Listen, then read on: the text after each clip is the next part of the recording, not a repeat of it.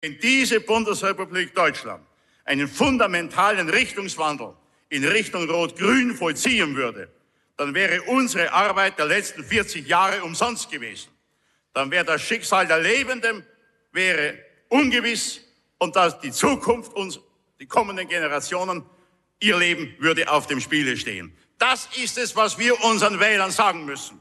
Und das geht weit über kleinliche Mäkeleien hinaus in der Steuerpolitik, in der Finanzpolitik, in der Umweltschutzpolitik und in welchen politischen Bereichen auch immer. Wir stehen doch vor der Entscheidung, bleiben wir auf dem Boden trockener, spröder, notfalls langweiliger, bürgerlicher Vernunft und ihrer Tugenden oder steigen wir in das bunt geschmückte Narrenschiff Utopia ein, in dem dann ein Grüner und zwei Rote die Rolle der Faschingskommandanten übernehmen würden. Hier eine klare Entscheidung herbeizuführen, sind wir unseren Bürgern und unserer Jugend schuldig sind wir aber auch der Glaubwürdigkeit Deutschlands bei unseren Nachbarn aller vier Himmelsrichtungen schuldig.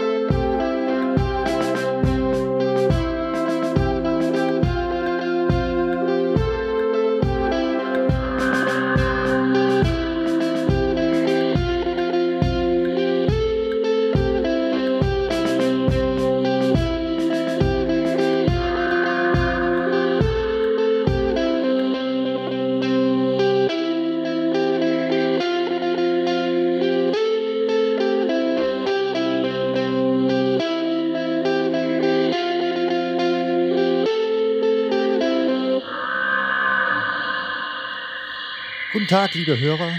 Hier ist wieder der Jagdfunk mit der 15. Ausgabe. Heute tanze ich in den Mai mit einem altgedienten Politiker, der auf ein breit gespanntes Leben und einen Erfahrungsschatz in Sachen Landwirtschaft, Forstwirtschaft und Jagd zurückblickt. Ich bin zu Gast in Bochum bei Jochen Borchert. Guten Tag, Herr Borchert. Ja, schönen guten Tag. Ähm, Herr Borchert, Sie sind ja noch aus einer Generation, die die Elend am, am eigenen Leib sozusagen erfahren hat. Also ein, ein Flüchtlingsschicksal hat sie ja, äh, ähm, ja am Anfang ihres Lebens quasi ereilt. Ja, die Familie stammt aus Sachsen-Anhalt, aus dem Kreis Stendal, aus Narstedt und meine Eltern sind mit uns Kindern 1953 in die Bundesrepublik geflohen, so dass ich die meine ersten Lebensjahre in der im Kreis Stendal in Narstedt verlebt habe und dann hier hinterher in der Bundesrepublik. Mhm. Also Narstedt, ich habe mal geguckt, das sind so etwa 40 Kilometer nördlich von Magdeburg, so in etwa die Gegend ist das. Ja, ähm, an der, an der ICE-Strecke Hannover-Berlin. Ja, okay, da wo es Vollgas gibt. Ne? Ja, ja, ja, wo der ICE richtig schnell fährt. Okay. Ähm, also wenn man als Kind hat man ja normalerweise die behütete Welt zu Hause. Das war in Ihrem Falle, glaube ich, ein landwirtschaftlicher Betrieb, wo ja Betrieb und Familienleben nicht wirklich voneinander zu trennen waren. Nein, das war ein typischer bäuerlicher Betrieb, der seit vielen Generationen von der Familie bewirtschaftet worden ist und äh, in einem relativ kleinen Dorf. Und hier war natürlich die berufliche Tätigkeit meines Vaters und das Familienleben, wie das immer auf bäuerlichen Höfen ist, sehr eng miteinander verbunden sodass hier Beruf und Familie zusammengehören und äh, ich auch als Kind eben das erleben und mitvollziehen konnte, was mein Vater beruflich getan hat. Ja. Ähm, jetzt hängt man ja wahrscheinlich nicht nur irgendwie mit der Existenz, sondern halt auch so mit der ganzen Identifikation an so einem Betrieb. Und wenn dann, ich sag mal, der, also Sie sind, glaube ich, 1940 geboren. Ja. Und wenn man dann in den Kriegswirren groß wird mit den entsprechenden Entbehrungen und dieses Stückchen Land, auf dem man groß wird, so quasi alles ist, was die Familie über Generationen ernährt hat, dann stelle ich mir den Entschluss, dort wegzugehen, als etwas sehr Schwieriges vor. Und in einem Alter von 13 Jahren werden Sie das ja wahrscheinlich auch schon relativ bewusst erlebt haben.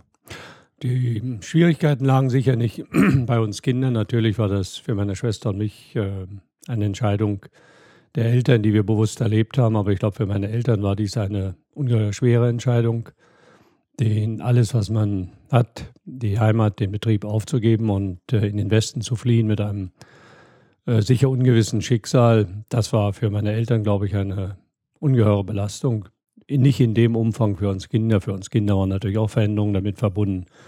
Aber ich glaube, mit 12, 13 Jahren erlebt man dies völlig anders, als wenn man in der Situation der Eltern ist, die seit Jahr, Jahrzehnten auf dem Hof gewirtschaftet haben, den Betrieb, die Heimat, äh, alles verlassen muss und dann in den Westen geht, wie es mhm. damals hieß. Waren das denn dann noch, also nachdem diese Entscheidung gefallen war, ein ein Weg, den man, ich sag mal jetzt, friedlich bereisen konnte oder waren da schon Übergänge zu überwinden mit den entsprechenden Ängsten auch intensiv? Oh, das, das, war damals sicher mit Risiko, mit Risiken verbunden. Wir mussten mit dem Zug nach Stendal fahren und das war in einer Zeit, in der viele Bauern aus unterschiedlichen Gründen vom, aus der DDR in den Westen gingen und hier wurde in Berlin, man musste ja dann in Berlin durch die Kontrolle sehr stark kontrolliert und es gibt ja viele dramatische Fälle, wo jemand aus der Familie dann festgehalten wurde und die Familie dann auseinandergerissen wurde mit den Entscheidungen, was man dann macht. Wir haben Glück gehabt, äh, wir sind äh, reibungslos mit der bis Berlin gekommen und dann in Berlin durch die Grenzen, durch die Grenzkontrollen dann mit der S-Bahn nach Westberlin. Okay. Und das Ziel Bochum stand von Anfang an fest? Nein, nein, das Ziel Bochum äh, stand nicht fest. Wir waren dann erst in, in der Nähe von Bramsche Osnabrück zwei Jahre und dann äh, zwei Jahre in Bremen. Hier war mein Vater Verwalter bei einem Betrieb in Bremen und äh, konnte, konnte, meine Eltern konnten dann 1958 den Betrieb hier pachten. Und seit 1958 wohnen wir hier in Bochum. Okay. Oder damals in Wattenscheid, jetzt in Bochum-Wattenscheid. ja, stimmt. WAT war das alte ja. Nummernschild, was jetzt, glaube ich, eine Renaissance jetzt, erlebt. Jetzt ne? wieder neu da ist, ja. ja. Ähm, also eine Zeit, denke ich, in der man zumindest, wenn man die Ernährung der Familie sicherstellen wollte, in der Landwirtschaft ganz gut aufgehoben war. Ne? Ja gut, in den ersten zwei Jahren, in den ersten vier Jahren von 53 bis 58 äh, war das sicher eine schwierige Zeit. Ähm, mein Vater musste versuchen, äh, eine, eine Arbeit zu finden und Geld zu verdienen. Ähm, hinterher haben wir dann hier den Betrieb, haben meine Eltern den Betrieb hier gepachtet.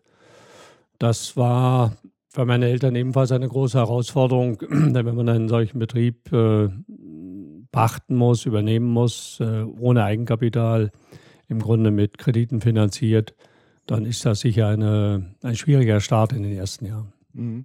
Also wenn ich jetzt richtig gerechnet habe, waren Sie dann 17 in etwa?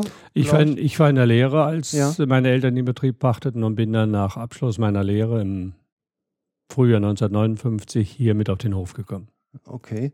Und haben den dann so eine Zeit lang in Zusammenarbeit mit Ihren Eltern bewirtschaftet? Ich war dann hier, habe den mit meinem Vater bewirtschaftet, war zwischendurch dann nochmal auf der Höheren Landbauschule in Soest, der heutigen äh, Agraringenieurschule in, in Soest und äh, habe dann hinterher den Pachtbetrieb von meinem Vater übernommen.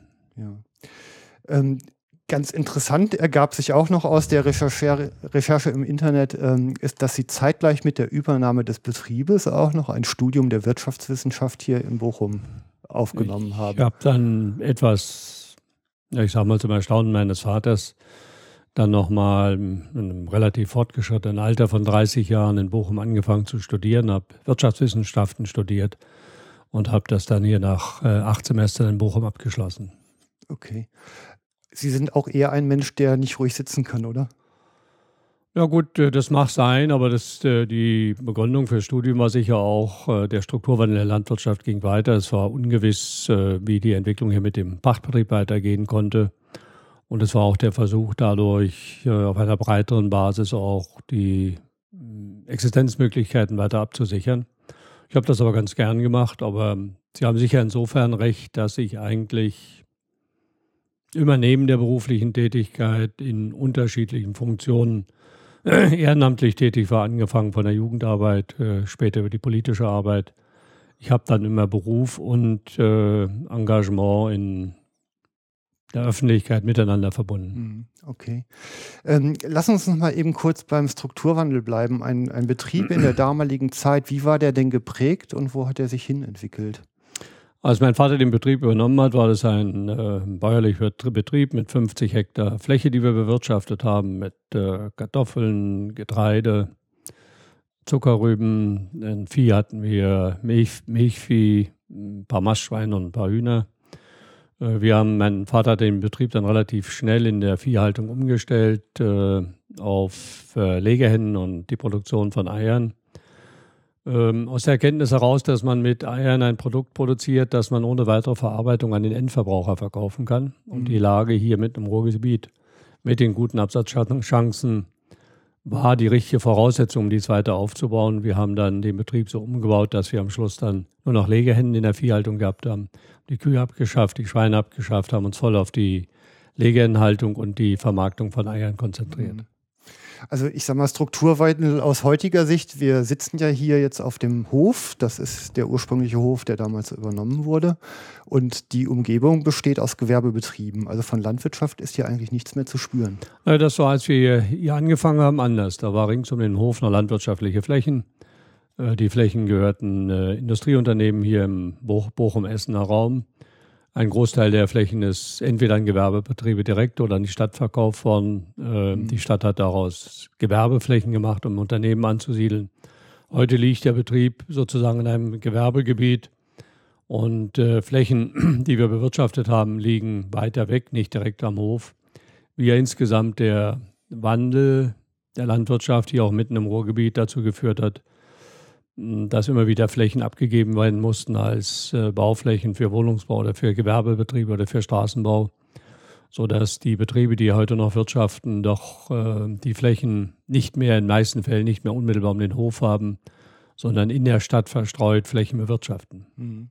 Okay. Hier unterscheidet sich sicher die Situation der Landwirtschaft äh, mitten in dem Ballungszentrum Ruhrgebiet von der Situation und der Entwicklung und dem, der Strukturveränderung der Landwirtschaft in, den, in anderen, in ländlichen Bereichen. Aber generell haben wir ja in diesen Jahrzehnten überall erlebt, wie die Landwirtschaft sich äh, verändert hat, äh, kleine Betriebe aufgegeben haben, die weiter wirtschaftenden Betriebe gewachsen sind, sowohl in der Wirtschaft, Bewirtschaftung von Flächen wie auch im Umfang der Viehhaltung.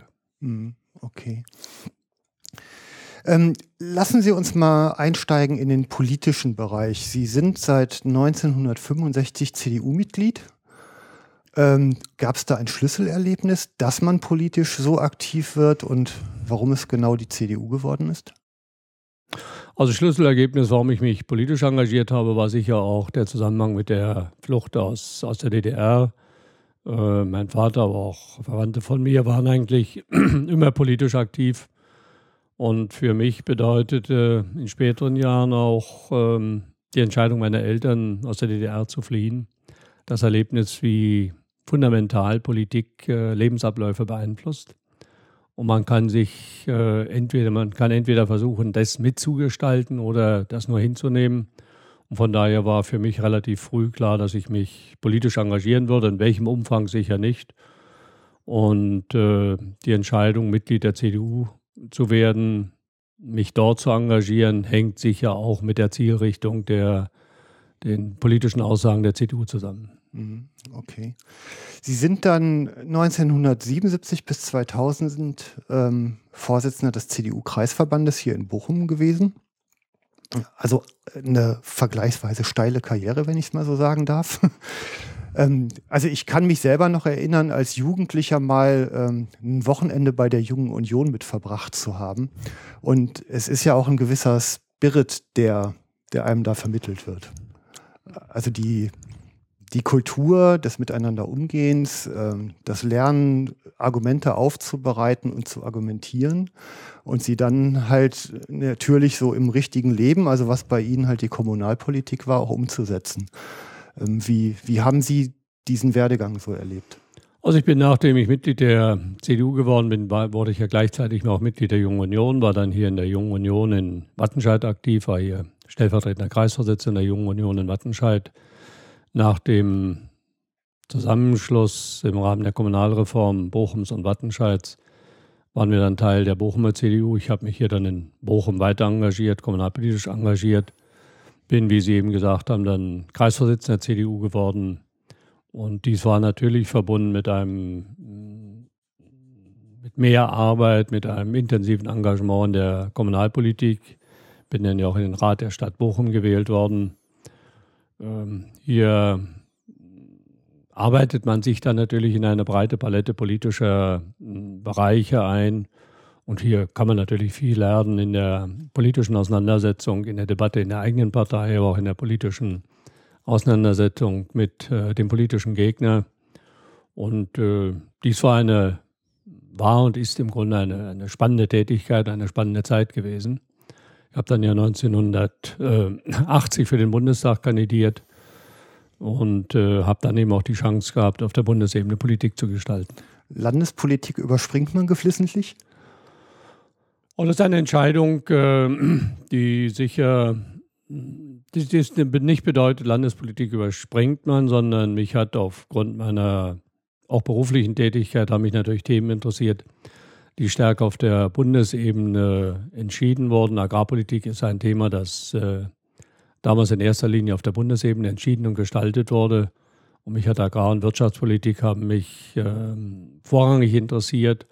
Und wenn man hier glaubt, äh, mitgestalten zu wollen, dann denke ich, war die Entscheidung, äh, für den Bundestag zu kandidieren, die richtige Entscheidung. Okay.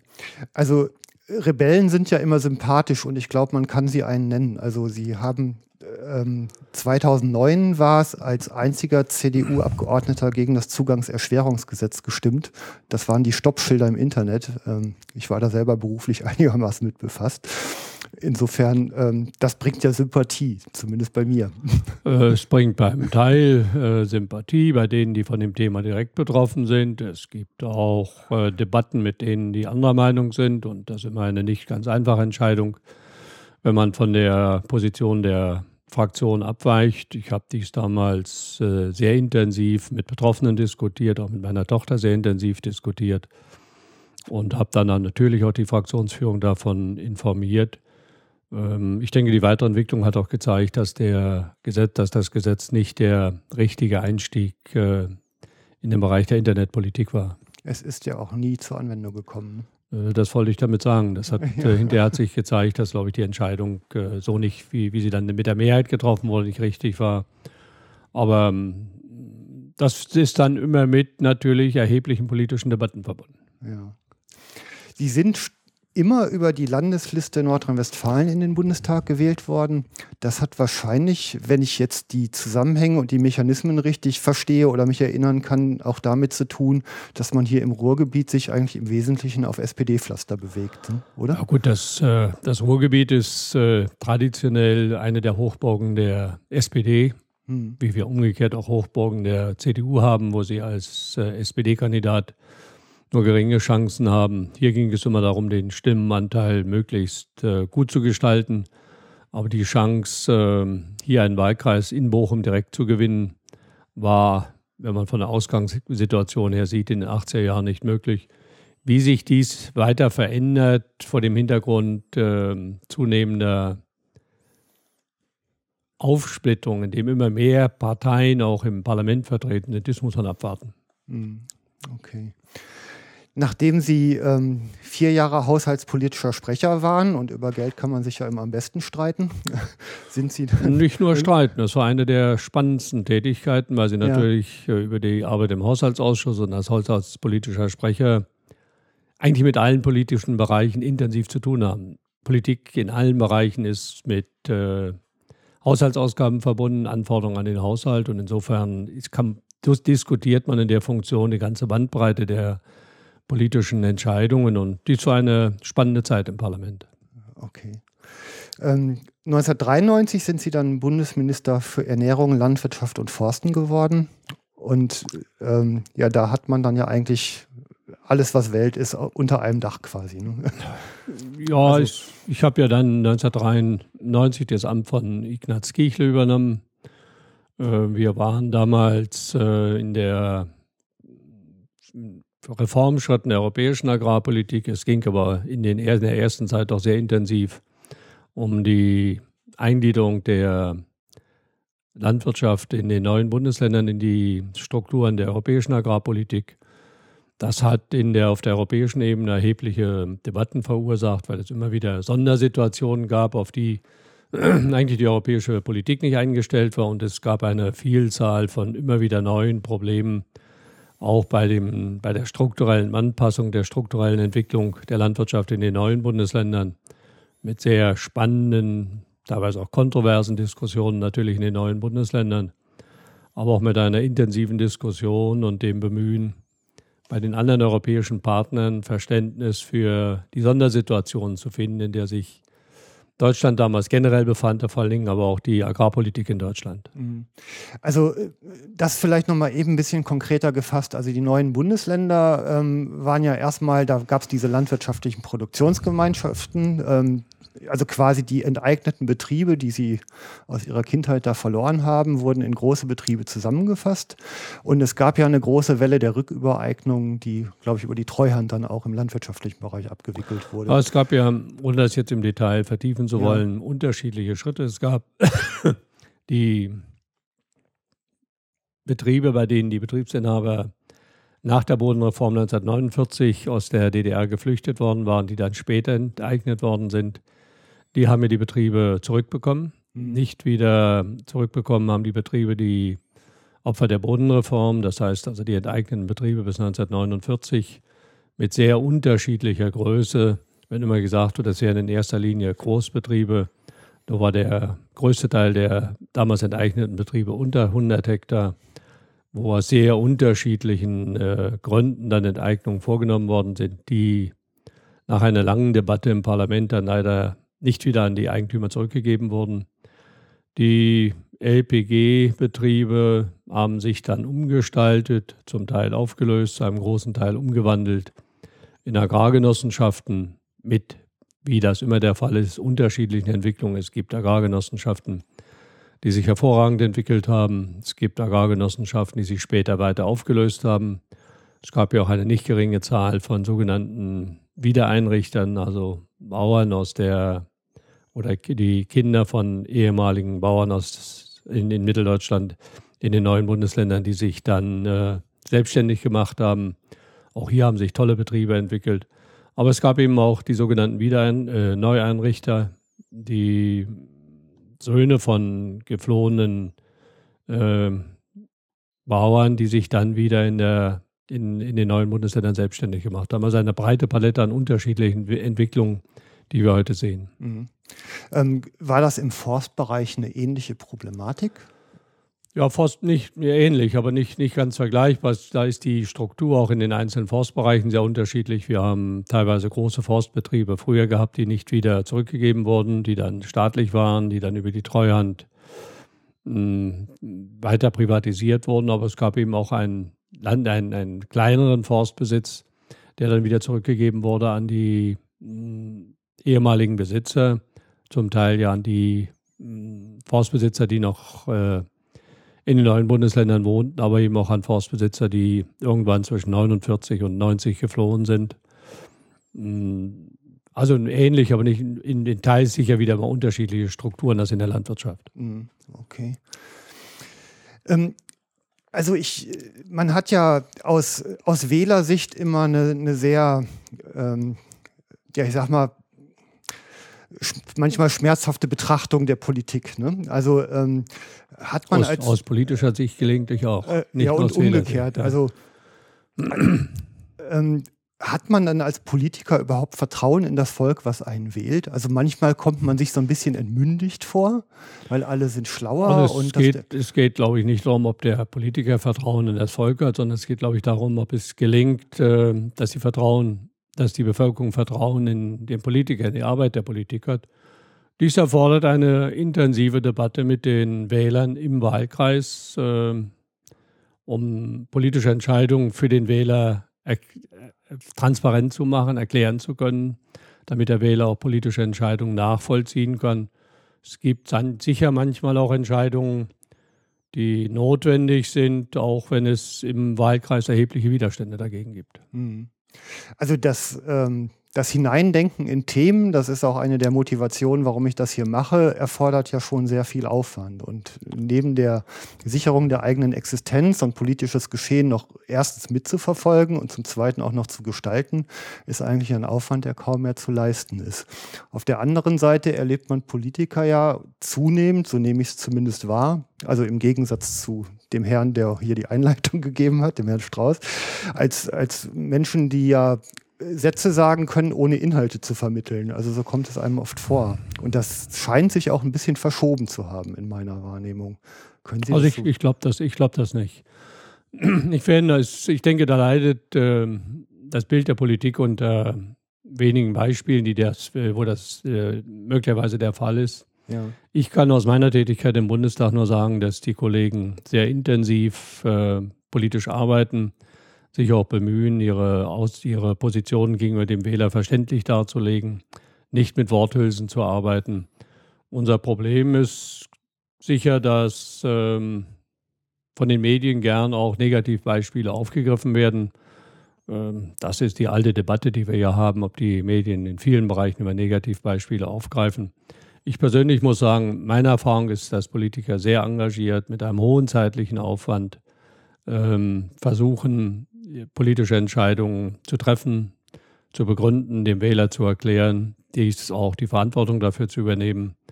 Eine Arbeit, die mit einem hohen zeitlichen Aufwand verbunden ist, die Familien sehr stark, glaube ich, belastet, wo eine große Begeisterung für Politik dazugehört, wenn man das macht.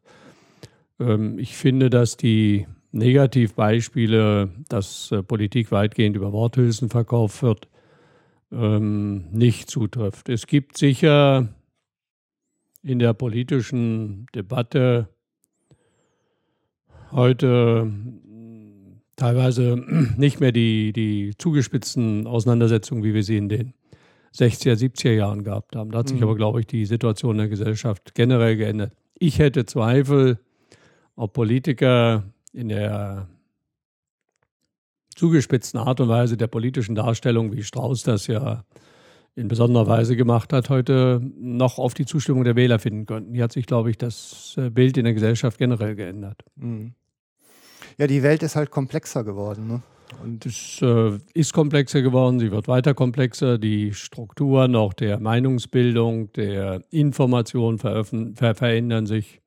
Ich denke, hier stehen wir weiter vor großen Veränderungen. Die Veränderungen werden ja mit dem Weitergehen der Informationen über die unterschiedlichen Bereiche des Internets äh, weit, sich weiter verändern. Und von daher wird es auch darauf ankommen, dass Politiker in der Lage sind, sich auch in Zukunft stärker als bisher äh, über die Internetmedien verständlich zu machen, sie zu nutzen. Hier, glaube ich, liegt noch ein Nachholbedarf, ob das ähm, Facebook oder Twitter oder andere Medien sind. Äh, dies wird aber die Politik weiter verändern. Ich treibe das. Ja, ich, und Sie helfen ich, mir gerade dabei. Nein, finde ich, find ich auch völlig in Ordnung. Und das wird, das wird, wird die Politik weiter verändern. Und Sie haben heute als Politiker natürlich einen viel größeren Umfang permanent auch äh, Anfragen oder Äußerungen zu beantworten. Also früher hat doch jeder, wenn er sich geärgert hat oder was auf dem Herzen hatte, überlegt, jetzt schreibe ich meinem Abgeordneten einen Brief. Mhm. Von der Entscheidung, ihn zu schreiben, bis zu der Situation, dass er tatsächlich geschrieben hat, ist nochmal Zeit vergangen und meistens hat er dann nicht geschrieben. Mhm. Und wenn er geschrieben hat, dann hat er sich sehr sorgfältig überlegt, was er alles schreibt und dann hat man, hat man auf den Brief geantwortet. Heute kriegen Sie doch in einem, ja nicht nur in der Politik, sondern auch in anderen Bereichen ganz schnelle Reaktionen über E-Mails, die sehr mhm. schnell geschrieben sind. Ähm, und äh, die Flut der E-Mails ist eine schon, schon eine erhebliche Arbeit, die immer wieder zu beantworten. Und das merkt ja jeder selber, der ein bisschen im Internet tätig ist. Eine E-Mail ist sehr viel schneller geschrieben und auf den Weg gebracht, als äh, einen Brief von der Entscheidung zu schreiben, bis man tatsächlich geschrieben hat. Mhm. damit wird äh, Kommunikation schneller, manchmal auch äh, etwas schwieriger, weil äh, manche E-Mail sicher nicht in dem Umfang überlegt und nochmal überlegt worden ist, wie das früher bei Briefen der Fall gewesen ist. Das mhm. verändert Kommunikation im Netz. Also ich, ähm, wir hatten ja dieses diese Wahrnehmung des Politikers in der Außenwelt, also sonst ja eigentlich immer über Rundfunk, Fernsehen gelaufen, wo man naja auch einen wirtschaftlichen Druck hat. Also ich äh, habe jemanden mal von RTL gehört, die Sendeminute, Minute wird zu 60.000 Euro verkauft. Und dann möchte man natürlich den Inhalt, den man dem, dem äh, Hörer oder Zuschauer vermittelt, halt möglichst spektakulär gestalten, damit diese Werbefläche halt eben einfach viel Aufmerksamkeit bekommt. Und das führt natürlich einfach im Wechselspiel dazu, dass ähm, ja Darstellungen extrem verkürzt werden und möglichst spektakulär sein müssen leidet Stimmt. darunter nicht einfach, ich meine, im Gegenzug da, also das Gegenteil noch kurz dargestellt, ist ja eben die Komplexität der Welt, die ich dann in die kurzen Botschaften nicht mehr vermittelt bekomme.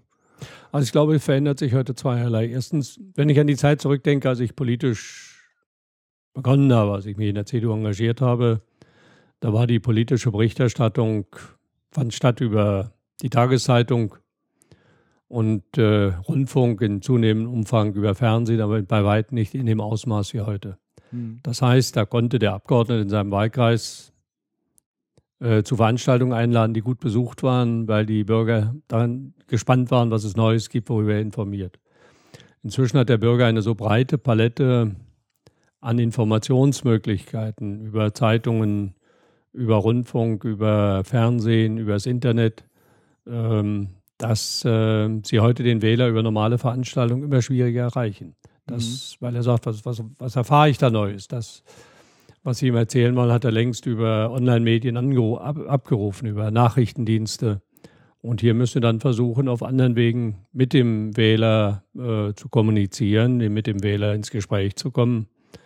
Ähm, hinzu kommt sicher, dass in vielen Bereichen die politischen Entscheidungen komplexer geworden sind, schwerer verständlich sind und eigentlich einen höheren Erklärungsaufwand haben. Und den mit den neuen Medien für den Wähler verständlich zu machen, ist, glaube ich, eine große Herausforderung. Mhm. Also ich hatte es mir für den weiteren Fortgang so vorgestellt, dass wir vielleicht noch mal kurze Abrisse zu Landwirtschaft, Forstwirtschaft, mhm. Grundbesitz und dem ja, aufblühenden Naturschutz machen, um dann halt mit der über die Jagd eine Klammer über diese Bereiche ja, okay. in etwa zu okay. spannen. Ja? Ähm, also die Landwirtschaft, was, was ich jetzt nur so von außen und aus später, später Einsicht in das ganze Thema ähm, bekommen habe, ist ja auch etwas, was, ähm, ich sag mal so, in den 60er, 70er Jahren und auch darüber hinaus sehr stark in eine Industrialisierung hineingelaufen ist. Also zum Beispiel habe ich mir mal erklären lassen, dass man früher Erntemaschinen halt so konstruiert hat, dass man die Sortenreinheit mechanisch hergestellt hat. Und alle Sämereien, die dabei halt übrig blieben, konnte man dann später als Taubenzüchter zum Beispiel kaufen. Während man heute dazu übergegangen ist, die Sortenreinheit ja durch äh, ja, Chemie mal grob zusammengefasst auf dem Acker herzustellen und damit halt wesentlich effektiver ernten zu können. Also um mal einen spektakulären Trend herauszugreifen. Bei größer gewordenen Schlägen bei höherer Tierhaltung. Ist das so ein Trend, der nur von außen so erscheint oder können Sie das so bestätigen? Also die Landwirtschaft hat sich ja nicht erst in den letzten Jahrzehnten verändert, sondern im Grunde in den letzten Jahrhunderten. Äh, wenn Sie überlegen, dass früher der größte Teil der Bevölkerung in der Landwirtschaft tätig war und mit Mühe die Bevölkerung ernähren konnte oder es immer wieder zu Hungerkatastrophen gekommen ist, dann hat der biologische Fortschritt, der technische Fortschritt es möglich gemacht, dass auf der Fläche mehr geerntet wurde, mehr geerntet wird und dass äh, der Einzelne immer größere Flächen bewirtschaften konnte und mehr Tiere betreuen konnte. Man muss bei aller Kritik sehen, wenn wir diesen technischen und diesen biologischen Fortschritt, dazu gehört auch der Einsatz äh, von äh, chemischen Mitteln zur Unkrautbekämpfung oder zu anderen Maßnahmen, dann wäre die Ernährungssituation heute sicher völlig anders. Äh, und wir werden auch die Welternährung auf Dauer nur sichern können, wenn dieser technische und biologische Fortschritt weitergeht.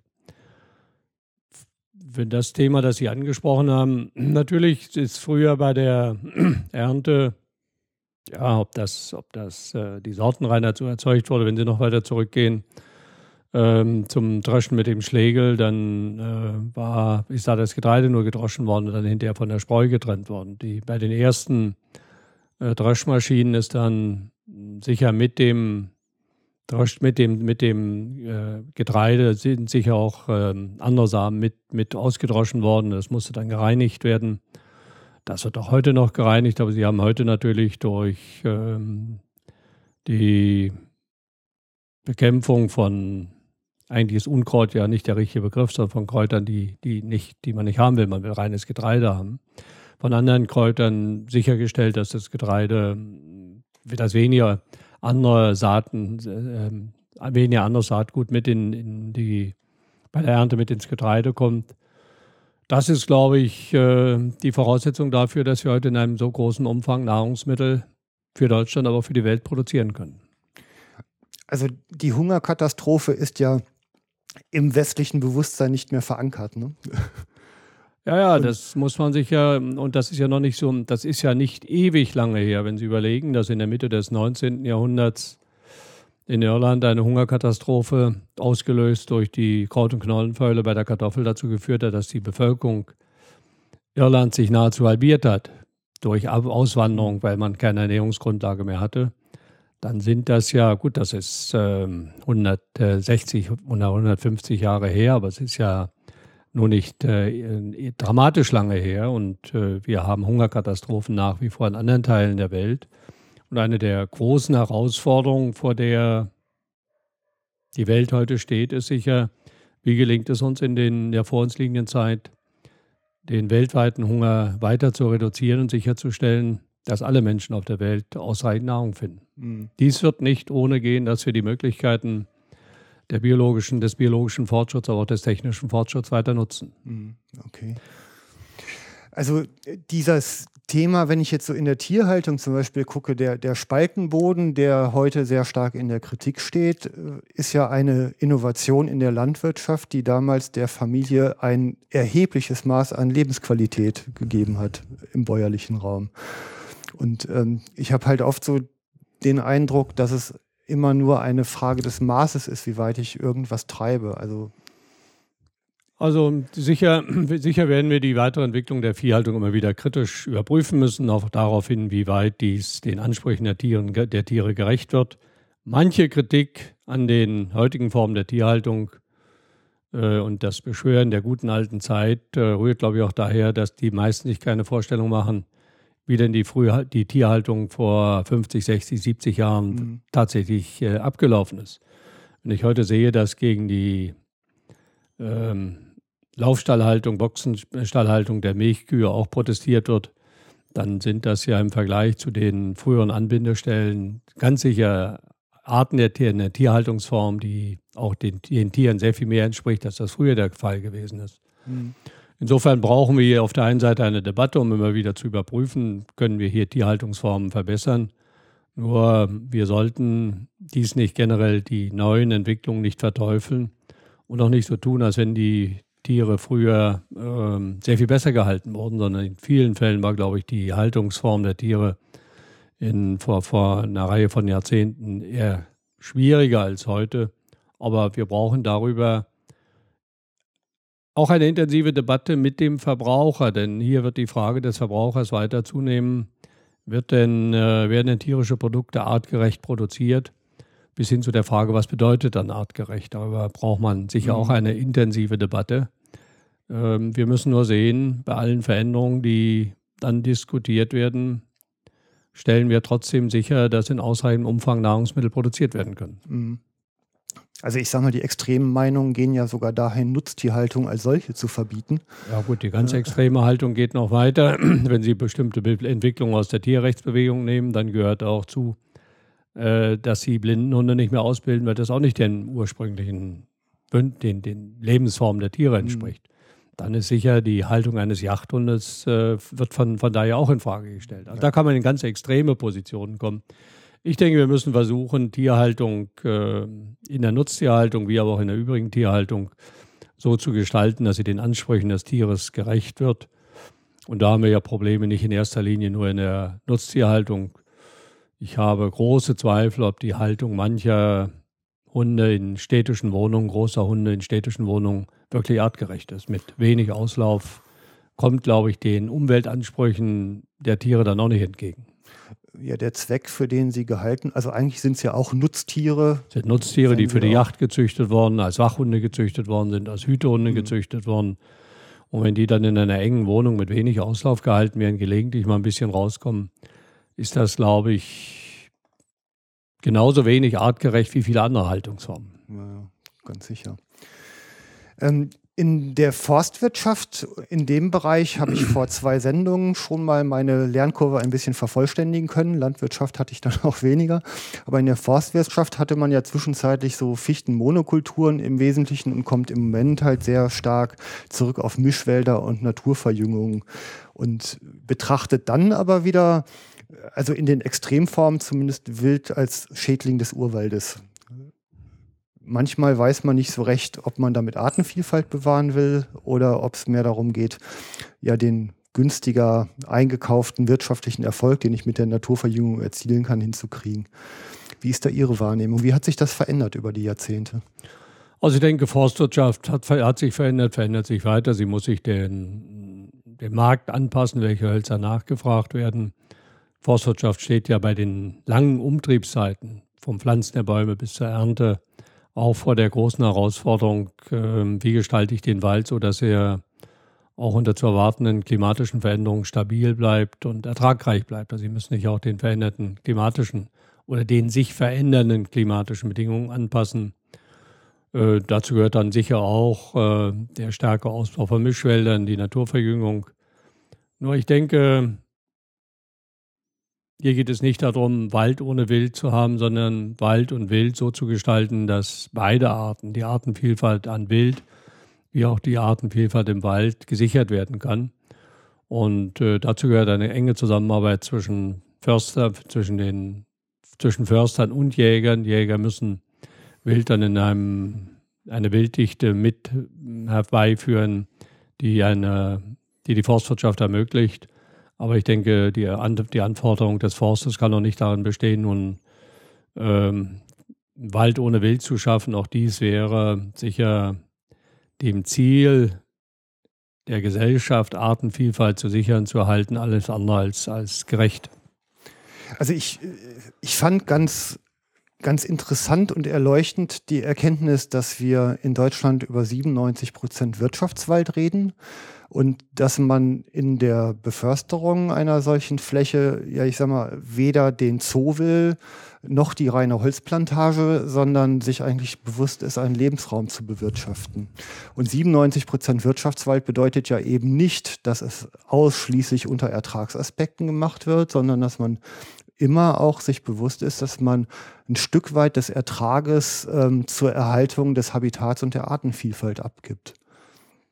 Also ich denke, die Bewirtschaftung von Flächen, ob sie landwirtschaftliche Flächen bewirtschaften oder ob sie forstwirtschaftliche Flächen bewirtschaften, äh, muss immer unter dem, unter dem Blickwinkel der Nachhaltigkeit geschehen. Das heißt, äh, bewirtschaften hier Flächen so, dass auch nachhaltig ein wirtschaftlicher Ertrag gesichert wird.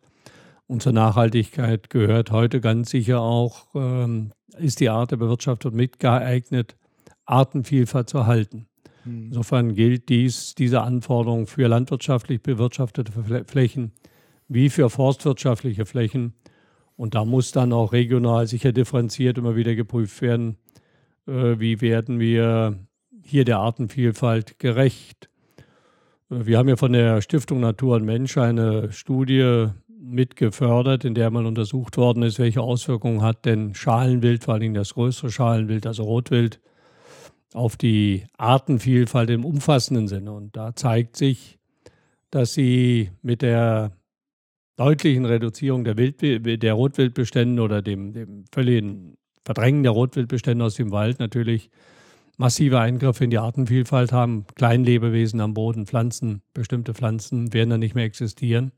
Sie können das heute sehr plastisch verfolgen in den Alpen, wenn die Bewirtschaftung von Almen aufgegeben wird verändert mhm. sich die Pflanzenzusammensetzung und die Artenvielfalt dramatisch. Mhm. Und ähnliche Auswirkungen haben sie ähm, wie durch die Bewirtschaftung von Rinder, wodurch äh, den Tritt, durch äh, das Aufreißen beim Betreten der Böden, durch die, der Grasnarbe durch die Rinder äh, bestimmte Arten immer wieder Lebensmöglichkeiten haben. Eine ähnliche Entwicklung haben sie auch mit einer äh, mit, mit dem Vorhandensein von Rotwild etwa in, in forstwirtschaftlichen Flächen. Das heißt, wir müssen, glaube ich, Artenvielfalt heute, wenn wir Wald und Wild beurteilen, sehr viel breiter sehen als nur in der Frage Bäume und Wild, sondern dazu gehören dann auch viele Kleinlebewesen, Pflanzen, die auf äh, das Äsen oder auf das Betreten der Flächen durch Rotwild und durch andere Schalenwild angewiesen sind. Da brauchen wir, glaube ich, eine sehr viel breitere Debatte, als wir sie heute häufig unter dem Schlagwort Wald oder Wild führen. Eine, wie ich finde, völlig, völlig verquere Debatte. Sondern wir müssen unter dem Begriff Wald und Wild diskutieren, wie schaffen wir Artenvielfalt in einer wirklich breiten Betrachtungsweise. Mhm. Okay. Ähm, das ganze Thema führt auch eine Erkenntnis aus, aus, diesem, aus dieser Forstsendung zum Thema Grundbesitz. Also ich äh, aus, aus Sicht der Bevölkerung scheint es oft so, dass die Verantwortung, die der Grundbesitzer übernimmt, ähm, für die Flächen, seine Bewirtschaftung, die Artenvielfalt, die darauf ist und die zur Verfügungstellung auch für die Öffentlichkeit, das wird oft gar nicht mehr gesehen.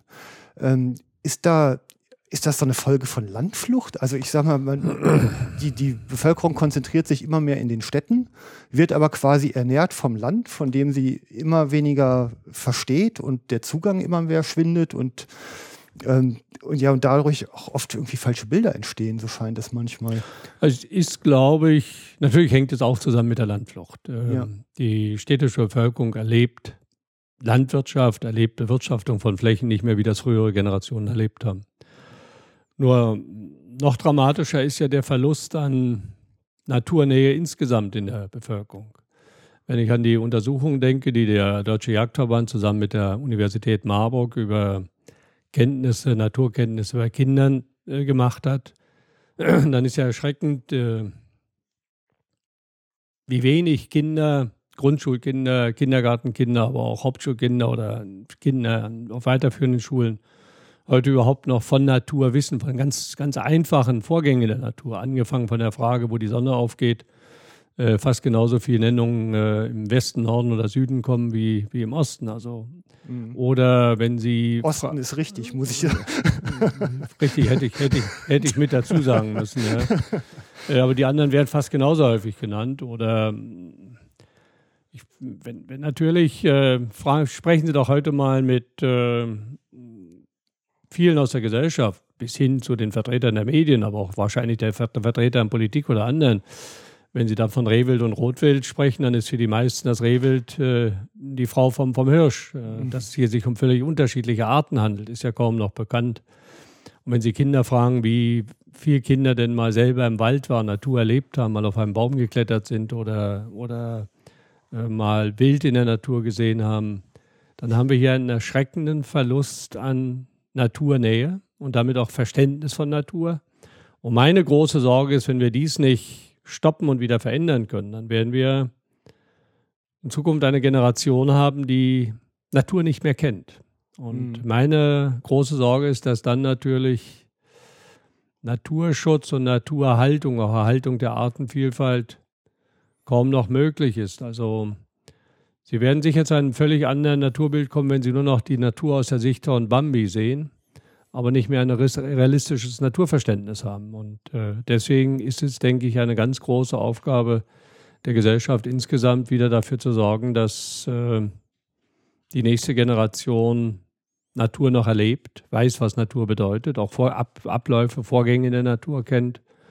Und da sehe ich eine der ganz großen Herausforderungen für alle, die mit der Bewirtschaftung von Flächen, mit der Natur zu tun haben, aber auch denen insgesamt Natur und damit auch Naturschutz im weitesten Sinne am Herzen liegt. Auch Naturschutz wird auf Dauer in der Gesellschaft nur sinnvoll gestaltet werden können, wenn die Gesellschaft noch ein gewisses Grundverständnis von Vorgängen in der Natur hat. Ist es nicht, ähm, also dieses fehlende Verständnis, was gerade die Projektionsfläche aufspannt für allerlei romantische Vorstellungen?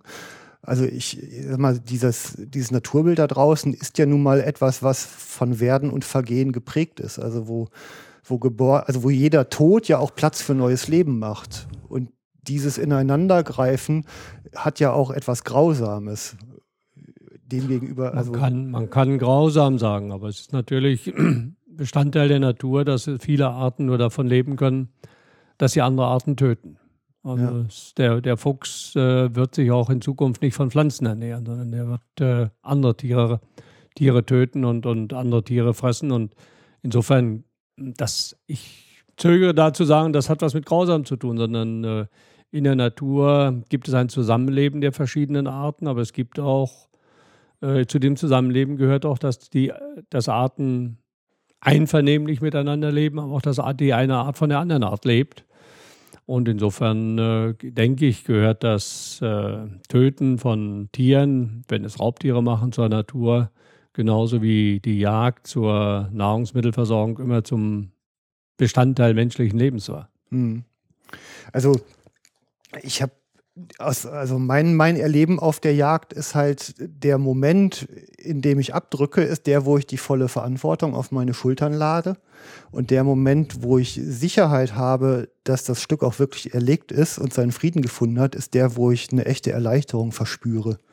Und diese Erleichterung, die wird schon mal mit Lust am Töten verwechselt, was sie aber eigentlich nicht ist. Es ist nur ich bin meiner Verantwortung gerecht geworden. Also so ist es in meinem Empfinden.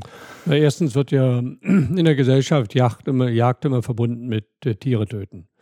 Jagd ist ja viel, sehr viel mehr als das Erlegen eines Tieres. Das ist äh, Bestandteil der Jagd, aber Jagd ist das Erlebnis in der Natur, das äh, Erlebnis des Wildes in der Natur. Aber ich denke, Jäger sind sich auch immer wieder der Verantwortung bewusst, die sie übernehmen, wenn sie ein Tier erlegen, ein Tier töten. Das ist äh, eine Verantwortung, ethische Verantwortung, die der Jäger übernimmt. Dazu gehört die sorgfältige Auswahl des Tieres, das er tötet und äh, natürlich auch der Schuss so, dass das Tier nicht leidet, sondern wirklich möglichst äh, ohne Schmerzen getötet wird, um dann genutzt werden zu können. Und ich denke, Jäger werden dieser Verantwortung gerecht. Da kann man dann immer wieder das ein oder andere schwarze Schaf herbeiführen, aber ich denke, mhm. in der Breite werden die Jäger genau dieser Verantwortung auch gerecht. Mhm. Also die, das vor dem Schuss, dieses sich hineindenken in die Lebenswelt äh, des Tieres, ähm, die vielen, vielen Stunden, die man auch hinterher ist. Und das danach, also ich habe selber mal ein Stück Rotwild verarbeitet, das hat mich von mittags zwei bis zum nächsten Morgen um halb eins beschäftigt, wenn man es wirklich mal selber macht. Und dieses, dieses gesamte Zusammenwirken, diese ganze Wertschöpfungskette mit der ganzen Verantwortung und der Arbeit und dem Fleiß, der da drin steckt, der erdet gewaltig. Also das war auf jeden Fall mein persönliches Erleben. Da kann ich, da kann ich hinzustimmen. Und äh, das prägt auch sicher Jäger immer wieder. Und äh, Sie haben, glaube ich, eben sehr deutlich beschrieben, dass das Erlegen des Tieres ja nur ein kurzer Moment in dem gesamten Ablauf ist, von dem Beobachten des Tieres, äh, der dem, dem Nachpirschen der Tiere, dem Erlegen des Tieres und dann die Verarbeitung des Tieres, das alles gehört ja zusammen und äh, dies alles muss man als äh, gemeinsame, als, als, als gemeinsames er Ergebnis sehen. Und äh, dazu gehört dann aber eben auch die ethische Herausforderung, sich der Verantwortung bewusst zu sein, dass man eine Waffe besitzt, mit der man dann ein Tier auch tötet. Mhm. Okay. Naturschutz. Ähm, ich äh, war auf einer Waldkonferenz in Menden. Da ging es darum, was mir mittlerweile auch völlig aus dem Bewusstsein verschwunden war, dass alle sieben Jahre der Wald eine Ladung Kalk abbekommt, um den sauren Boden wieder in einen ordentlichen Zustand zurückzuführen. Und ein Vertreter des Nabus ging auf die Bühne und hat im zweiten Satz das Statement abgegeben, wir haben die Verantwortung für die Rotbuche übernommen. Und ich habe wirklich gestaunt, dass niemand ihm widersprochen hat. Also man, das, sind, das sind ja eigentlich Organisationen, die jetzt außer durch kleine Übereignungen wenig Waldbesitz selber haben und sich eigentlich wenig bis gar nicht um die Bewirtschaftung kümmern und damit ja eigentlich auch nicht die Verantwortung für diesen gesamten Zyklus übernehmen und schon gar nicht generationenübergreifend innerhalb der eigenen Familie oder des Besitzes, wie es so ist. Und ich, also ich bin wirklich zusammengezuckt bei diesem Statement. Ähm, wie wirkt sowas auf Sie? Also erstmal finde ich es gut, dass heute in der Gesellschaft das Bewusstsein für Naturschutz breiter wird, sich mehr Menschen bereit sind, sich für Naturschutz zu, zu engagieren. Aber ich denke, dazu gehört dann auch, dass man Naturschutz auch realistisch betreibt und auch die Verantwortung sieht, die man, die man damit übernimmt. Und äh, ich wehre mich schon dagegen, dass einzelne Gruppen sich dann hinstellen und erklären, sie übernehmen die, haben die Verantwortung für eine bestimmte Baumart. Ich denke, die Bewirtschafter der Flächen, Forstwirte, Landwirte, die in vielen Fällen die Flächen seit vielen Generationen im Besitz der Familie haben, verantwortlich bewirtschaften, werden dieser Verantwortung schon gerecht, indem sie Flächen nachhaltig bewirtschaften. Wir sind Forstwirt und Landwirt, will ja mit der Bewirtschaftung der Flächen auf der einen Seite einen gewissen Ertrag sicherstellen, weil die Familie davon leben muss, auf der anderen Seite aber auch mit einer nachhaltigen Bewirtschaftung sicherstellen, dass auch die nächste Generation diese Flächen und die übernächste Generation diese Flächen bewirtschaften kann. Und dazu gehört dann eben auch die Erhaltung von Arten, die heute vielleicht nicht in, im Vordergrund der Nutzung stehen, die aber auch immer wieder benötigt werden. Und äh, ich glaube, dass hier die eigentliche Verantwortung bei diesen Gruppen für den Umweltschutz liegt und für, für die Artenvielfalt liegt. Mhm. Okay. Ähm, ist es nicht äh, ein Teil der Kommunikationsstrategie? Also ich, ähm, ich mache mir jetzt schon länger eigentlich Gedanken darüber, wie die da ähm, strategisch vorgehen. Also die, die Verknüpfung von Informationen miteinander und die Kommunikation von Botschaften ähm, machen die ausgesprochen gut, fällt mir auf. Also ich merke das halt auf Twitter, wo zum Beispiel der Deutsche Jagdverband, glaube ich, 530 Follower hat, während der NABU über 21.000 verfügt. Und irgendwas machen die ja offensichtlich richtiger. Also ich glaube, gehört. ich will, nicht, will nicht nur NABU nennen, das gilt auch für andere Umweltschutzorganisationen, die sicher dann mit sehr populistischen äh, Formulierungen gelegentlich nach außen treten und dann natürlich mit populistischen Forderungen auch äh, mehr Follower haben. Ähm, deswegen brauchen wir immer wieder die Debatte über vernünftigen Umgang mit der Natur. Äh, das ist, glaube ich, ein ganz entscheidender Punkt. Aber die Verbände, die Organisationen, die sich für Naturnutzung und äh, Bewirtschaftung von Flächen einsetzen, müssen auch die neuen Medien entsprechend nutzen, um hier einen größeren, ähm, mehr, mehr Ansprechpartner zu finden und eine, ein größeres Echo zu finden. Hm. Ja. Da denke ich, das gilt aber für, für viele der, der Nutzerverbände, ob es Landnutzer oder Forstnutzer oder andere äh, Nutzerverbände sind. Sie müssen sich den Herausforderungen stellen, die mit den neuen Medien verbunden sind, sich auf die Art der, der Kommunikation in den Medien einstellen, sonst werden Sie Ihre berechtigten Anliegen hier nicht äh, mehrheitsfähig machen können. Hm. Ja, die, die Art, denke ich, ist, ist ja nicht nur, dass man es nutzt, man muss es auch richtig nutzen. Ja, man muss es auch. Hier, hier gibt es eine andere Art der Kommunikation, als äh, das früher in der Zeitung der Fall war. Insofern müssen die Verbände sich auch darauf einstellen, aber auch der Einzelne, der sich da engagiert, darauf einstellen, dass ich hier eine andere Art der Kommunikation habe, der ich mich stellen muss. Hm. Ja. Also da wird uns in näherer Zukunft wahrscheinlich noch einiges erwarten. Da bin also, ich von überzeugt, ja. Ja, ja. Ich freue mich drauf. ähm, ja, bei Jagdverbänden, da sind wir ja bei einem weiteren großen Baustein ihres, ihres Werkes. Ähm, angefangen hat das Ganze im Hegering Wattenscheid, glaube ich. Ne? Ich habe hier in Wattenscheid meinen Yachtschein ge äh, gemacht, bin dann Mitglied des Hegerings hier in Wattenscheid geworden, ja. Ja, und bis heute auch noch dabei. Bin nach wie vor Mitglied hier im Hegering in Wattenscheid, ja. Okay. Ja, und dann haben Sie die Vizepräsidentschaft und die Präsidentschaft des Landesjagdverbandes Nordrhein-Westfalen, wie auch die Präsidentschaft des Deutschen Jagdverbandes innen gehabt. Oder damals noch Jagdschutzverbandes. Ne? Mhm. Ähm, das waren ja auch, ja, wenn ich jetzt zusammenzähle, zwölf Jahre immerhin, die Sie da in verantwortlicher Position unterwegs waren, die wahrscheinlich auch sehr turbulent waren. Wie, wie hat sich das aus Ihrer Wahrnehmung dargestellt? Also es waren äh, spannende, aber auch äh, auseinandersetzungsreiche äh, Zeiten in, den, in der Funktion, in der Leitung der Jagdverbände. Das aber heute bei den Nachfolgern genauso der Fall. Wir erleben ja eine Debatte um die Veränderung der Jagdgesetzgebung in Deutschland mit starken Eingriffen äh, bei der Jagd, wenn es, wenn es so umgesetzt wird. Und äh, dies mm, führt natürlich zu einer intensiven Debatte in den Verbänden selbst, aber auch zu einer intensiven De Auseinandersetzung zwischen den Jagdverbänden, also den Vertretern der Jäger und anderen Gruppen, die andere Vorstellungen von der Jagd haben.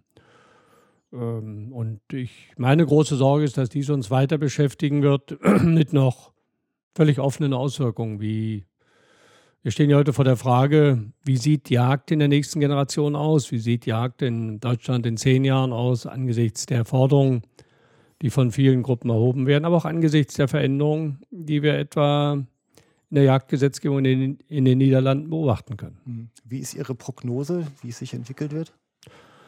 Es lässt sich im Augenblick nicht prognostizieren. Das wird davon abhängen, ob die Jäger über ihre Verbände und über viele andere Gruppierungen erfolgreich darum kämpfen, Jagd auch für die nächste Generation zu halten.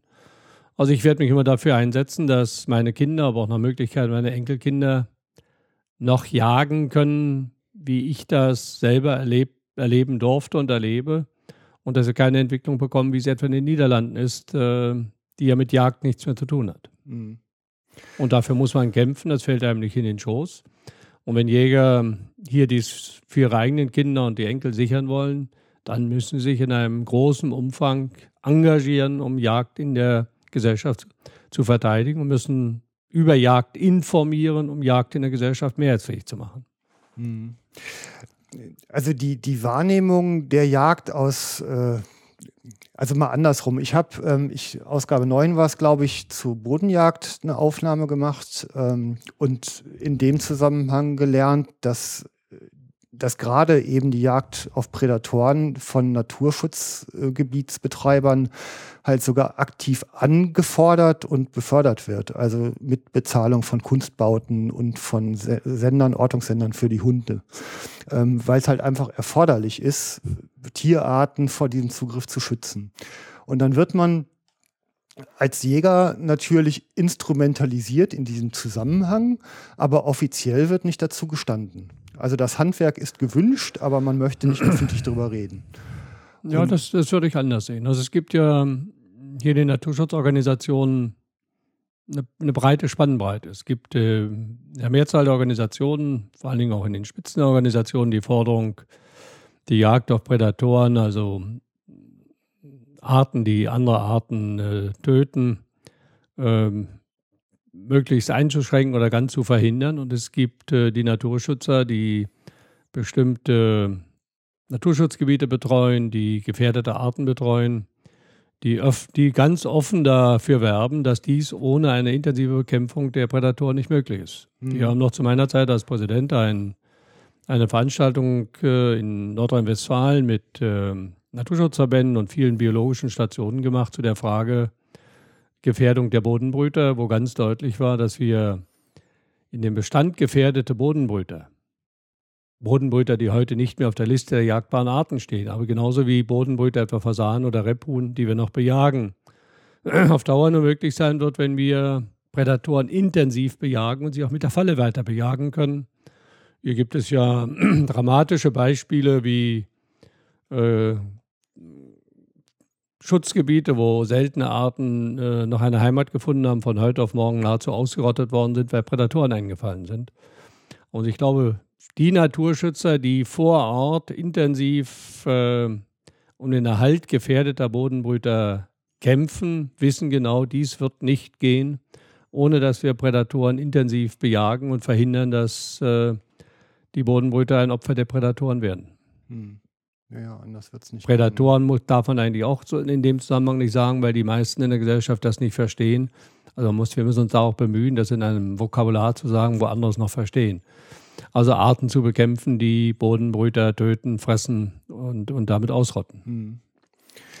Also das zieht sich ja eigentlich durch immer da, wo Nutzen erkennbar wird, also zum Beispiel in der Seuchenbekämpfung oder in der Wildschadenverhütung. Da wird Jagd eine gewisse Existenzberechtigung reingegeben. Ähm, aber aus dieser intrinsischen Motivation, also dieses, ähm, naja, insgesamt Gestaltung von, von Lebensraum und auch so ein, ja, so ein Einswerden mit das, was man Schöpfung nennt, als religiöser oder nicht religiöser Mensch, das ist eigentlich so ein, so ein Teilbereich, der ausgeblendet zu werden droht. Naja, und es teilweise auch ähm, nicht mehr in der ganzen Breite gesehen wird. Sehen Sie, wir haben hier eine spannende Debatte darüber, ob der Fuchs äh, weiter bejagt werden muss. Es gibt Naturschutzverbände, die sagen, wir, der Fuchs muss nicht bejagt werden, der Bestand des Fuchses reguliert sich allein, da muss der Mensch nicht eingreifen. Dann gehört aber zu dem Nicht-Eingreifen auch, dass wir Tollwut nicht mehr bekämpfen. Früher sind die Bestände an Füchsen immer wieder reguliert worden, dass regelmäßig Tollwut äh, aufgetreten ist, die Bestände drastisch reduziert hat. Und dann ist der Bestand langsam wieder aufgebaut worden oder hat sich aufgebaut und dann kam der nächste Tollwutzug. Wir haben Tollwut ausgerottet mhm. und damit äh, einge massiv eingegriffen in natürliche Vorgänge. Ja, einen Regulator aus der Population genommen. Wir haben einen Regulator ausgeschaltet und können dann nicht so tun, als wenn sich das jetzt wieder allein reguliert, wenn wir den Regulator weiter ausschalten. Insofern müssen wir, glaube ich, äh, in, der, in unserer Kulturlandschaft immer wieder eingreifen, regulierend eingreifen. Hier gibt es kein natürliches Gleichgewicht, weil es ja auch keine mehr unberührte wirklich unberührte Natur mehr gibt, sondern hier müssen wir eingreifen. Und wenn heute die Bejagung des Fuchses von manchen drastisch abgelehnt wird, auch mit der etwas unsinnigen Begründung, er würde nicht verwertet, Natürlich werden die Fälle verwertet, aber wenn wir Füchse intensiv bejagen wollen, müssen die gelegentlich auch bejagt werden in Zeiten, in denen wir die Fälle möglicherweise nicht verwerten können. Aber wenn wir äh, damit andere Arten in ihrem Bestand erhalten wollen, dann ist ein solcher Eingriff notwendig. Mhm. Also es heißt ja, dass die Tollwut durch Räude und Staupe mittlerweile ersetzt worden ist. Also ich habe selber in Köln schon bis zu den Schultern räudigen Fuchs von der Straße gezogen. Vielleicht hat er Suizid begangen, man weiß es nicht. Aber wenn das zum Beispiel eben diese Räude auf den Pudel der alten Dame übergreift, dann will damit natürlich wieder keiner mehr was zu tun haben. Ne? Dann also, will damit keiner was zu tun haben. Und äh, ich habe hier jetzt... Äh in einer anderen Großstadt die Debatte erlebt, weil ich äh, zufällig da war, wo Kleingärtner sich darüber beklagt haben, dass in, ihrem kleinen, in ihrer Kleingartenkolonie keine Katzen mehr sind, weil da ein Fuchs sich breit gemacht hat. Mhm. Also ähm, wir erleben dann ja auf einmal auch mitten in den Großstädten, in welchem Umfang Füchse auftreten und äh, da erleben dann eben Bürger auch ähm, und genau das Beispiel, das Sie gesagt haben, Reude, hier bin ich gespannt, wann wir hier eine Debatte kriegen, wenn das weiter zunimmt mit der Reude beim Fuchs und übertragen wird auf Hunde, wann wir eine gesellschaftliche Debatte kriegen. Hier muss der Staat eingreifen. Mhm.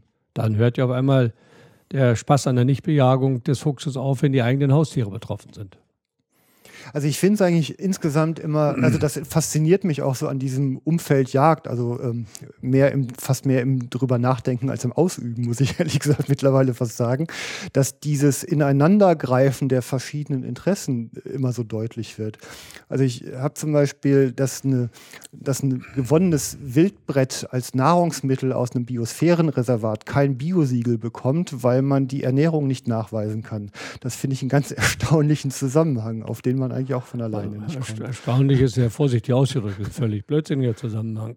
Also wir werden natürlich bei Wild, dass wir, dass wir auf der Jagd erlegen, nicht nachweisen können, wie die sich ernährt haben. Wir können sagen, die sind in dem und dem Biotop aufgewachsen.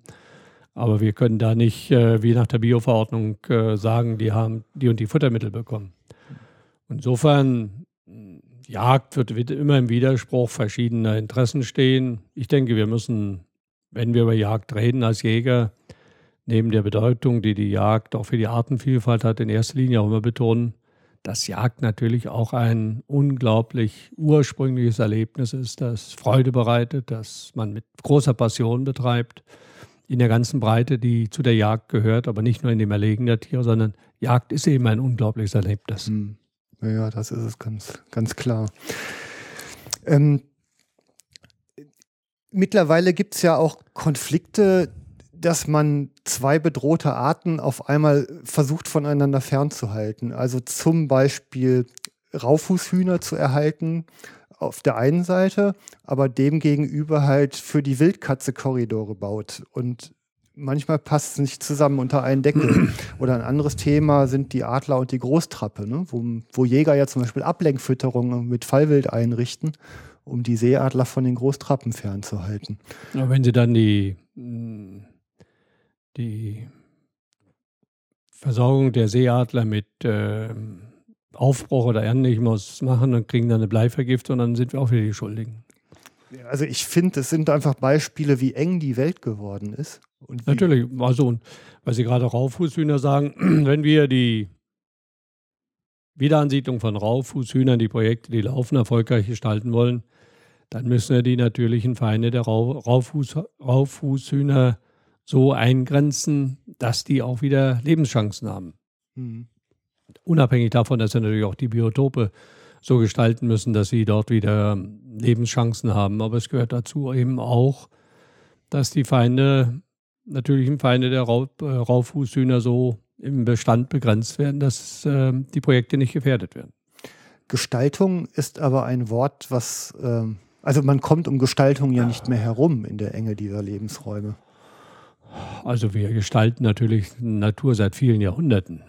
Das ist ja, ist ja nicht neu. Die Kulturlandschaft, in der wir leben, ist ja eine von Menschen gestaltete Landschaft. Wir haben ja keine, keine wirklichen Wildnisgebiete mehr, die nicht von Menschen gestaltet sind. Auch die Schutzgebiete, die wir heute als Wildnisgebiete ausweisen, sind ja am Ende immer noch von, von Menschen gestaltete äh, Räume. Ich glaube, dass in dem dicht besiedelten Deutschland, im dicht besiedelten Europa wir nur noch Kulturlandschaften haben, die von Menschen gestaltet worden sind und weiter von Menschen gestaltet werden. Mhm. In der Art der Bewirtschaftung, in der Art der Nutzung, in den Arten, die im pflanzlichen Bereich vorhin da sind, aber auch genauso in, dem Arten, in der Artenvielfalt im tierischen Bereich. Mhm. Also Kulturlandschaft erzeugen und wir haben nichts anderes mehr, denke ich, in, in Mitteleuropa wenigstens, heißt ja eigentlich immer, Lebensumstände zu Lasten einer Art und zugunsten einer anderen Art zu verschieben. Und ja, ähm, ich würde es etwas anders formulieren. Lebensräume so zu gestalten, dass auch gefährdete Arten äh, ihre Chance haben. Das bedeutet, dass wir andere Arten einschränken müssen. Das gebe ja. ich Ihnen recht. Aber wenn Sie in einer Kulturlandschaft Artenvielfalt erhalten wollen, dann müssen eben so eingreifen, dass sie bestimmte Arten, die anpassungsfähiger sind, zurückdrängen mhm. und andere Arten, die mit der Veränderung der Landschaft mehr Schwierigkeiten haben, im Bestand sichern. Wir haben bei Wild ganz äh, deutlich erkennbar die sogenannten Kulturfolge, also Wildarten, die durch die Entwicklung der Kulturlandschaft äh, sich eher stärker vermehrt haben. Dazu gehört das Rehwild, dazu gehört zunehmend das Schwarzwild, das ja inzwischen in den Großstädten auftaucht. Und wir haben Wildarten, die in der Kulturlandschaft immer schwieriger Lebensräume finden, die ihnen ein Überleben ermöglichen. Ähm, wenn ich, wenn ich Landschaft gestalte, gehe ich ja als Mensch in eine Verantwortung hinein, der ich dann ja auf der anderen Seite mit Jagd wieder irgendwie gerecht werden muss. Im Sinne der Artenvielfalt. Sie das? Also ich, wann immer ich Natur nutze, Bewirtschaftung von Flächen oder durch die Jagd, gestalte ich natürlich Natur und habe Verantwortung für die sich damit ergebenden Veränderungen in der Natur. Ich glaube, dass der Mensch immer mit der Naturnutzung gestaltend auf die Entwicklung Einfluss genommen hat, solange die Bevölkerungsdichte, äh, nie, Bevölkerungsdichte niedrig war, möglicherweise erst äh, relativ wenig erkennbar.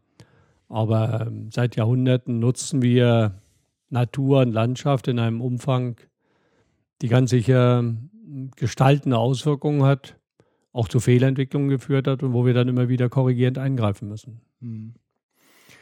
Aber wir haben ja auch Kulturlandschaften geschaffen, die wir heute mühsam erhalten, die früher nicht da waren. Wenn Sie an die Heidelandschaften denken, die sind ein Ergebnis der Bewirtschaftung der Flächen, ja. die wieder verschwinden, wenn wir den Verbiss durch die Schafhaltung äh, nicht mehr haben, dann verändern sich die Heidelandschaften wieder. Da sind wir dann heute mühsam dabei, ähm, durch freiwillige Gruppen äh, Bäume zu entfernen und Heide zu erhalten. Früher haben wir die ja. durch Bewirtschaftung gestaltet. Ja. Also Ertrag erzielen ist eigentlich eine Voraussetzung, auch damit man diese Maßnahmen ja irgendwie machen kann. Und, ähm, Ertrag erzielen ist auch Voraussetzung zum Überleben der Menschheit. Wenn wir keinen Ertrag mehr auf der Fläche haben, keine Nahrungsmittel mehr produzieren, werden wir nicht in dem um nicht, nicht in der Zahl an, an Menschen überleben können. Mhm. Das verändert, das bedeutet dann aber auch, wenn wir die Verantwortung für die Welternährung ernst nehmen, dass wir dies bei der Veränderung der Gestaltung der Landschaft, der Nutzung der Flächen immer mit im Blick haben müssen. Mhm alles eigentlich ein viel größerer Zusammenhang, als man auf den ersten Blick so Richtig. meinen mag. Ja, ne? ja. ja. Also der, also es gibt ja wenige Beispiele, in denen Jagd dann auch wirklich zum Wirtschaftsfaktor wird und, und verkauft. Also die Trophäenjagd in Afrika zum Beispiel ist etwas oder die Fasanenjagden in, in England, die ja dann eben dazu beitragen, dass ich diese, diese Landschaften nicht mehr so intensiv landwirtschaftlich bewirtschaften muss, dass ich eben die, die Strukturen aus Hecken, Zäunen und Habitaten für Bodenbrüter, Niederwild mhm. und viele andere Arten eben erhalten kann. Ähm, womit man ja eigentlich wieder bei dieser Güterabwägung ist, dass ich ähm, ja letztendlich irgendwo den Ertrag aus dem Erhalt äh, des Gutes herausnehmen muss, um ihm seine Existenzberechtigung zu erhalten, im Hinblick eben auf Ernährung und andere Nutzungsformen. Also ich glaube, dass ähm, gerade in Afrika in manchen Regionen die Jagd ein ganz wichtiger Wirtschaftsfaktor ist. Mhm. Wirtschaftsfaktor, um den dort lebenden Menschen zu helfen, ihnen äh, wirtschaftliche Möglichkeiten zu geben, aber auch um Landschaft in einer bestimmten Art zu erhalten, die ja auch geprägt worden ist durch äh, die dort in der Region vorkommenden Wildarten. Und hier, da wird ja die Trophäenjagd in, in äh, Afrika oder in anderen Ländern heute vielfach verteufelt. Aber wenn Sie die Situation vor Ort näher kennen, dann bedeutet das für die heimische Bevölkerung häufig eine ganz wichtige Einnahmequelle, um äh, zu überleben, aber auch um das Land weiterzuentwickeln, um Wild und Landschaft zu erhalten. Mhm. Ja, man muss halt strukturell dafür sorgen, dass die Erträge aus der Jagd halt auch wirklich zum Lebenserhalt der lokalen Bevölkerung beitragen. Insofern ist es wichtig, ja. Äh, dass dies wirklich äh, Ertrag für die, für die Bevölkerung in der Region ist und nicht ja. abfließt. Und dann Jagd nachhaltig betrieben kann für solche Regionen ein ganz wichtiger Wirtschaftsfaktor sein. Mhm, genau. Ähm, ist es nicht also es erscheint mir oft so, dass der, der Umstand des Tötens Jagd unkommunizierbar macht oder überhaupt Nutzungsformen von Natur. Also die Motorsäge ist ja dabei fast genauso böse wie die Büchse. Also ich glaube nicht, dass es unkommunizierbar ist, sondern wir müssen einfach den Mut haben, darüber intensiver zu sprechen. Wir müssen deutlich machen, dass auch das äh, Kotelett im Supermarkt ja nicht vom Himmel gefallen ist, sondern dafür ein Tier gehalten wurde, gemästet wurde und dann getötet und verarbeitet wurde. Ähm, das Problem heute in der Gesellschaft ist, dass der Verbraucher die Haltung der Tiere, das Töten, Verarbeiten der Tiere nicht mehr selbst erlebt. Mhm. Ich habe in meiner Kindheit auf dem Hof erlebt, die Hofschlachtung, wusste genau, dass ein Ferkel gemästet wurde und das Mastschwein dann später für die Versorgung der Familie geschlachtet wurde, durfte beim Schlachten mithelfen, kannte also die Zusammenhänge von der Aufzucht über bis hin zur Verarbeitung. Äh, für die Jugend heute in den Großstädten kommt die Milch aus dem Supermarkt und das Fleisch aus dem Supermarkt, ohne zu überlegen, woher es tatsächlich kommt. Und deswegen sind die Zusammenhänge nicht, sind nicht mehr erkennbar. Ähm, und da, glaube ich, müssen wir intensiver das ist aber nicht nur eine Aufgabe der Jagd, sondern es ist, glaube ich, eine gesellschaftliche Aufgabe, intensiver darüber diskutieren, ähm, dass natürlich die Ernährung des Menschen mit dem Halten und Schlachten von Tieren verbunden ist, mit dem Pflanzen und Säen von Pflanzen und der Ernte, und der Ernte von Pflanzen verbunden ist. Mhm. Wir sind die, als Menschen zum Überleben auf die Nutzung der Natur angewiesen, im pflanzlichen Bereich wie im tierischen Bereich. Und darüber, glaube ich, muss man wieder intensiver diskutieren und dann, wenn man das vernünftig überbringt, dann wird sich die Form der kritischen Auseinandersetzung darauf beschränken, machen wir die Nutzung insgesamt nachhaltig, auch mit Blick auf die nächste Generation und machen wir sie tiergerecht, sodass wir ähm, den Tieren nach Möglichkeit Leiden ersparen, aber natürlich Tiere töten, um davon leben zu können. Mhm.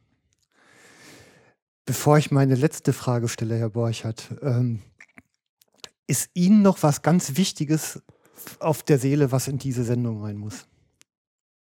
Ja, ich, mir, mir liegt sehr daran, dass wir in der jagdpolitischen Debatte, wo es um Veränderung der politischen Rahmenbedingungen geht, wieder das Ganze wieder rationaler diskutieren. Äh, wenn es darum geht, etwa den Artenkatalog, das heißt der Tierarten, die heute dem Jagdrecht unterstehen, zu verändern, Tiere herauszunehmen, weil sie ganzjährig geschont sind oder möglicherweise ähm, kaum noch im Bestand vorhanden sind, äh, dann wünsche ich mir hier eine Debatte, bei der wir Art für Art darüber diskutieren, geht es dieser Art beim Überleben besser, wenn sie aus dem Artjagdrecht herausgenommen wird, dem Naturschutz unterstellt wird? Oder wird es, geht es ihr eher schlechter? Meine Erfahrung ist, dass bei vielen Arten, die wir vor vielen Jahrzehnten, in den 60er, 70er Jahren, glaube ich, aus dem Artenkatalog gestrichen haben, wenn ich an Bodenbrüter denke, diese Arten dann nicht sich im Bestand vermehrt haben und, und äh, besser überlebt haben, sondern es ihnen schlechter geht. Solange sie dem Jagdrecht unterliegen, werden Jäger sich verantwortlich fühlen für diese Art mit ihren Hegemaßnahmen, Betreuungsmaßnahmen, auch wenn sie sie möglicherweise nicht bejagen, weil der Bestand so gering ist. Wenn sie gegen den Willen der Jäger dem Jagdrecht entzogen werden, dann wird ihm damit auch die Verantwortung für diese Art ab, abgenommen. Ohne dass ich auf der anderen Seite sehe, jemanden sehe, der dann großflächig die Verantwortung für diese Arten übernimmt. Insofern wünsche ich mir hier nicht pauschal die Debatte, da müssen Arten gestrichen werden, sondern Art für Art die Diskussion darüber, helfe ich damit dieser Art? Und dann kriegen wir, glaube ich, eine völlig andere Debatte, weil in den meisten Fällen sich dann herausstellt, oder in allen Fällen sich herausstellt, mit der Streichung im Artenkatalog des Jagdrechts wird die Überlebenschance der Art nicht größer, sondern eher kleiner. Also lasst sie lieber im mhm. Artenrecht, des Jagdrechts. Und dies muss man, glaube ich, eine solche rationale Debatte mit den Auswirkungen wünsche ich mir auch in den anderen Bereichen, wo es um Veränderungen der Jagd geht. Das fängt an bei Schon- und bei Jagdzeiten und Schonzeiten. Ähm, das geht auch weiter bei der Fütterung, wenn etwas Girren von Schwarzwild verboten werden soll. Also das Ausbringen geringer Futtermengen, um das Schwarzwild anzulocken, um es bejagen zu können. Wer das verbieten will, muss die Frage beantworten, wie wir dann den Bestand regulieren wollen. Und da brauchen wir eine rationale Debatte darüber, weniger Emotionen, mehr Sachkenntnis. Dann, glaube ich, kriegen wir auch vernünftige Entscheidungen in der Jagdpolitik. Ich fühle mich als Jäger äh, ja auch als ein Natur- und Artenschützer. Und ähm, ich darf ja hier auch naive Fragen stellen. Mit dem grüne Wiese-Ansatz, der ja nie funktioniert, das ist mir ja vollständig bewusst. Aber wie, wie kam es überhaupt dazu, dass man Jagd- und Naturschutzrecht voneinander getrennt hat? Weil wir reden doch über einen Lebensraum da draußen. Das ist eine spannende Entwicklung, die man eigentlich mal genau aufzeichnen müsste. Dazu gehört ja auch, dass die großen Naturschutzverbände äh, zu einem ganz großen Teil oder möglicherweise auch überwiegend, da fehlt mir im Augenblick der Überblick, von Jägern gegründet worden sind, mit dem Ziel, Jagd und Naturschutz zu, miteinander zu verbinden, wo sich dann Jagd und Naturschutz auseinanderentwickelt haben. Ich glaube, weder zum Wohle der Jagd noch zum Wohle des Naturschutzes. Mhm. Es wäre besser, wenn dies wieder vereint wäre und Jagd und Naturschutz sich wieder darüber klar würden, dass sie im Kern für die gleichen Anliegen kämpfen. Nur dann braucht man weniger ideologische Positionen als eine rationale Betrachtung der Natur. Mhm. Okay. Das ist aber ein schönes Schlusswort, Herr Borchert. das wusste ich nicht, aber. ja, spontan kommen die Dinge ja. am schönsten. Wie jagen Sie denn selbst heute? Äh, was heißt wie? Wie was? Also sind Sie mehr mit der Flinte unterwegs oder gehen Sie gerne auf Schalenwild? Ich jage sowohl gern Schalenwild wie auch sehr gern mit der Flinte. Wir haben ja die, heute die Situation, dass die Niederwildbestände, also Hasen und Fasanen, in den letzten Jahren dramatisch zurückgegangen sind, ohne dass wir bisher wirklich die Ursachen kennen. Es gibt umfangreiche Untersuchungen, aber wir haben noch eine sehr widersprüchliche Landschaft, sehr widersprüchliche Aussagen. Ich hoffe, dass es uns gelingt, hier rechtzeitig zu erkennen, wo, warum die Hasenbestände in den letzten Jahren dramatisch zurückgegangen sind, warum die Fasanenbestände in den letzten Jahren zurückgegangen sind, um beide Arten zu erhalten, damit aber auch die Niederwildjagd zu erhalten. Mhm. Und ich äh, jage auch sehr gern mit der Büchse. Freue mich, dass äh, morgen die Jagd auf den Bock wieder beginnt und äh, freue mich dann vor allen Dingen auch im August wieder auf die Blattzeit, um dann während der Blattzeit auf den Bock, Bock zu weitwerken. Also ich versuche Jagd in einer unterschiedlichen Form und Breite wahrzunehmen, soweit ich dazu Möglichkeiten habe. Mhm. Ja, bleiben Sie weiter aktiv, Herr Borchert. Ja, ich werde mich schrittweise zurückziehen. Also es bringt das Alter mit sich. Man muss auch der nächsten Generation die Chance lassen, Verantwortung zu übernehmen und beobachte dann voller Spannung, äh, wie die Entscheidungen auch unter dem, der Führung der nächsten Generation dann im Umwelt- und Naturschutz und in der Yachtpolitik weitergehen. Mhm. Sie waren ja bis 2012 Jurymitglied beim DJV Journalistenpreis Wildtier und Umwelt. Ja. Ich habe mich da beworben. Ich hoffe, diese Sendung macht uns da keine Schande. Äh, das ist ja der Jury überlassen. Ich äh, glaube nicht, aber da wird die, die, Jury das letzte Wort haben. Okay. Dann lassen wir ihr das. Ich okay. bedanke mich ganz herzlich. Ich danke und, auch. Ähm, ja, bitte euch Hörer, wie immer, eure Kommentare unter die Sendung zu hinterlassen. Vielen Dank. Tschüss.